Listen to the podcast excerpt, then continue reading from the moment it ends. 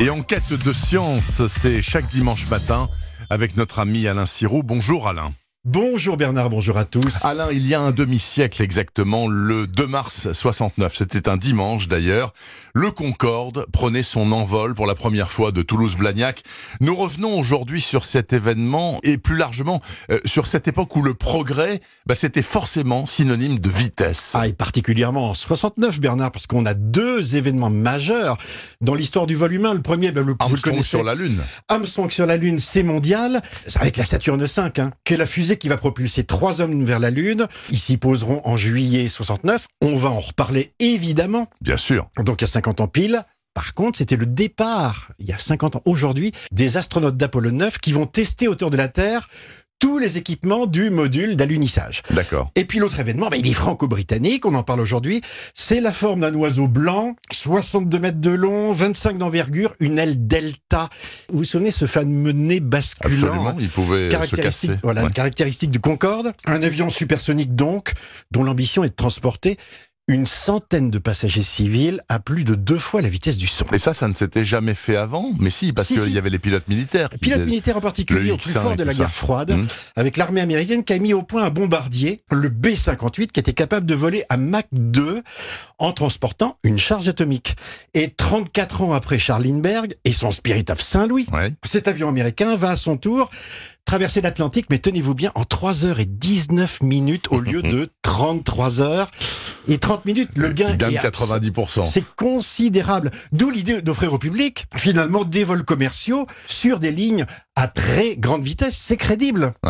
Les soviétiques aussi, dans leur coin, sont les premiers à transformer l'essai fin 68 Oui, avec, avec, le... le Tupolev 144, je me souviens. Vous vous souvenez, on l'appelait en Europe, en tout cas, le Concorde. Bah, il était il pompé, évidemment, c'est les espions qui Bah, avaient volé bah, les plans. Un peu, oui. Puis il se crachera au Bourget en 73. Bon, bah, quant à nous, bah, c'est sous les yeux du général de Gaulle qui regarde à la télévision le départ qu'André Turca et son copilote font décoller donc le dimanche 2 mars 69 les 136 tonnes de mécanique du Concorde.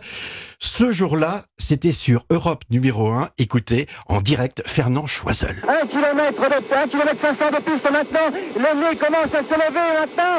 Les roues n'ont pas encore quitté le sol. Les roues quittent le sol. Ça y est, Concorde et s'élève maintenant. Je vous laisse entendre le bruit. Ah, le bruit Le bruit, c'est ça qui a tué Concorde, en fait, plus la consommation, bien entendu. En 69, les ordinateurs étaient quasi inexistants. Mm. Alain Sirot, j'imagine que les défis techniques à relever à l'époque étaient gigantesques. Ah, ils sont considérables. Il a fallu sept ans aux ingénieurs franco-britanniques pour réaliser un avion aussi révolutionnaire que le Concorde. En fait, tout est nouveau, Bernard. Les moteurs sont nouveaux, les ailes, les matériaux, les procédures de vol. Souvenez-vous que le Concorde va presque aussi vite qu'une balle de fusil. Oui. Il vole à 18 km d'altitude. 18 000 mètres. Il crée une onde de choc. Il est équipé pour la première fois de commandes électriques, de freins en carbone. Il est doté d'une structure en nid d'abeille pour l'alléger. Il est aussi le premier à disposer d'une procédure de transfert de carburant en vol pour permettre l'équilibrage de l'avion par déplacement de son centre de gravité. C'est absolument incroyable. Bref, c'est un avion d'ingénieur, de scientifique, une prouesse technologique finalement sans équivalent. Et Concorde a tiré sa révérence en 2003, puis il y a eu la catastrophe de Gonesse aussi. Bon, ça, on s'en souvient. Le progrès de la vitesse a-t-il échoué?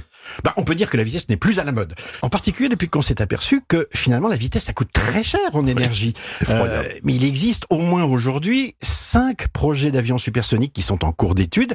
C'est généralement des jets privés destinés à une clientèle d'hommes d'affaires pour qui le temps, ah bah, c'est de l'argent. Encore une vieille idée héritée d'un autre monde, Bernard. On en reparlera, hein, bien Mhm. sûr. Merci beaucoup, Alain Sirou, l'homme de la science, le dimanche matin sur Europe 1.